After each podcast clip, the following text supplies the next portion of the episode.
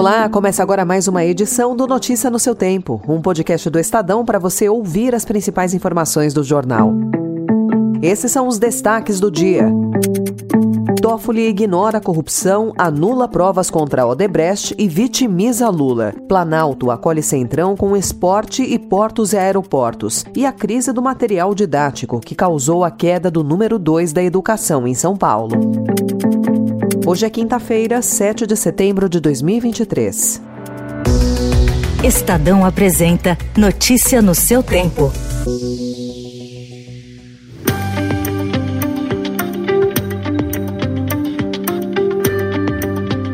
Despacho de 135 páginas, o ministro do STF, Dias Toffoli, determinou a anulação de todas as provas que embasaram o um acordo de leniência da Odebrecht assinado no fim de 2016. Toffoli chamou de imprestáveis as provas obtidas a partir do acesso aos sistemas do setor de operações estruturadas, o departamento de propinas da empresa. O despacho foi assinado no âmbito de uma reclamação impetrada pela defesa do presidente Lula, que era capitaneada pelo ex-advogado advogado do presidente e hoje ministro do STF, Cristiano Zanin. Toffoli classificou a prisão do petista na Lava Jato como um dos maiores erros judiciários da história do país e abriu caminho para as investigações no plano federal de agentes da operação, principalmente o ex-juiz e atual senador Sérgio Moro e o ex-procurador Deltan Dallagnol. A decisão do ministro poderá ser usada pelas defesas de outros réus da Lava Jato.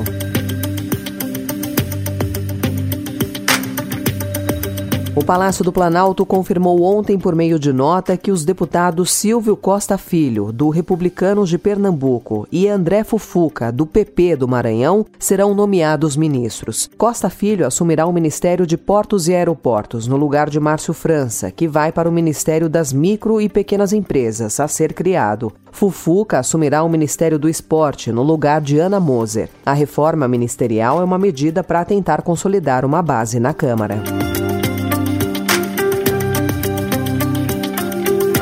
E na tentativa de garantir uma plateia simpática a Lula nos desfiles de 7 de setembro, o governo convocou os servidores públicos de todos os ministérios para que compareçam hoje ao evento. A decisão foi tomada depois que o Palácio do Planalto recebeu informações de que aliados do ex-presidente Jair Bolsonaro se articulavam para vaiar Lula. Na noite de ontem, Lula fez um pronunciamento em tom de pacificação. O terceiro alicerce da independência é união. E união só se faz sem ódio. Por isso amanhã não será um dia nem de ódio nem de medo, e sim de união. O dia de lembrarmos que o Brasil é um só, que sonhamos os mesmos sonhos, que podemos ter sotaques diferentes, torcer para times diferentes, seguir religiões diferentes, ter preferência por este ou por aquele candidato, mas que somos uma mesma grande nação, um único extraordinário povo.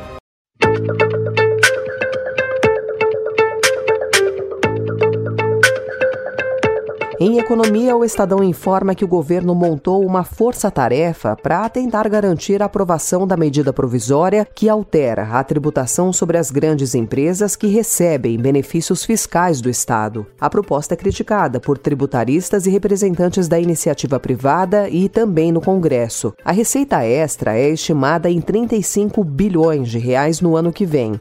Segundo a Receita, a medida provisória teria impacto relevante em um universo com 500 grandes empresas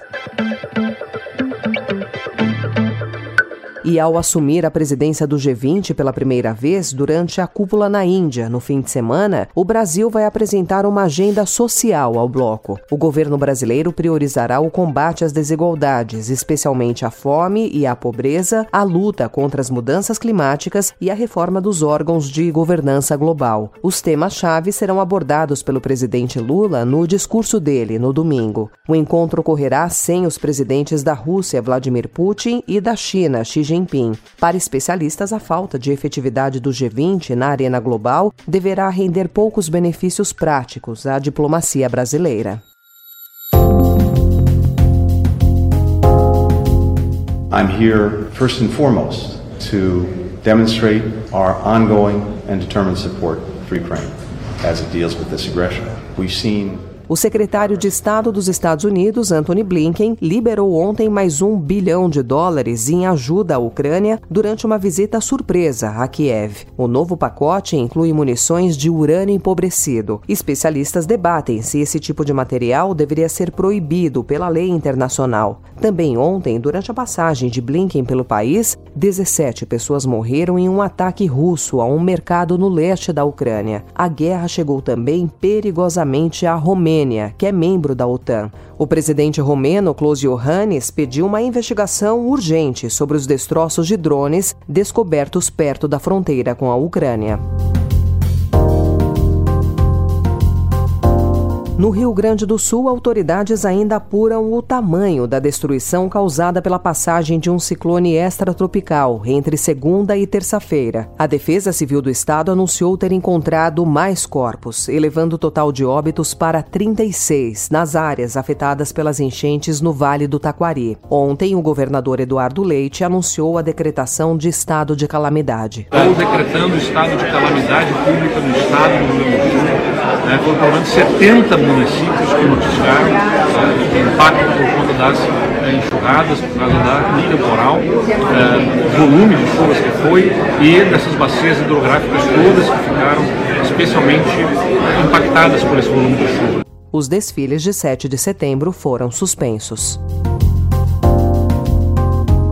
Já em São Paulo, o coordenador pedagógico da Secretaria Estadual da Educação, Renato Dias, foi exonerado após a crise de materiais didáticos que se arrasta desde o início de agosto. Segundo o Estadão apurou, a saída dele se deve principalmente aos erros encontrados no material didático próprio do governo, enviado para as escolas por meio de slides. Em nota, a Secretaria da Educação disse que Renato Dias deixou o cargo para assumir projetos pessoais e a exoneração foi a pedido. Notícia no seu tempo.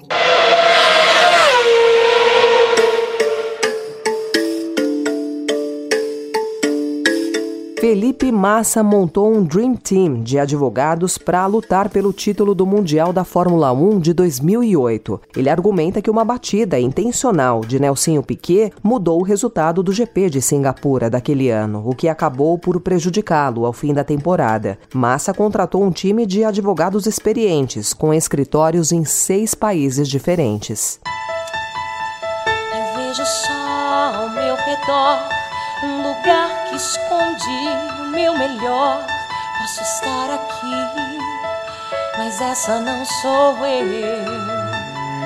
Sob a direção do americano Fred Hanson, Uma Linda Mulher, o musical, fica em cartaz no Teatro Santander, em São Paulo, até o dia 17 de dezembro. A trama continua ambientada na Los Angeles, do final dos anos de 1980. Thaís Pisa e Jarbas Homem de Melo assumem personagens vividos por Julia Roberts e Richard Gere nas telas.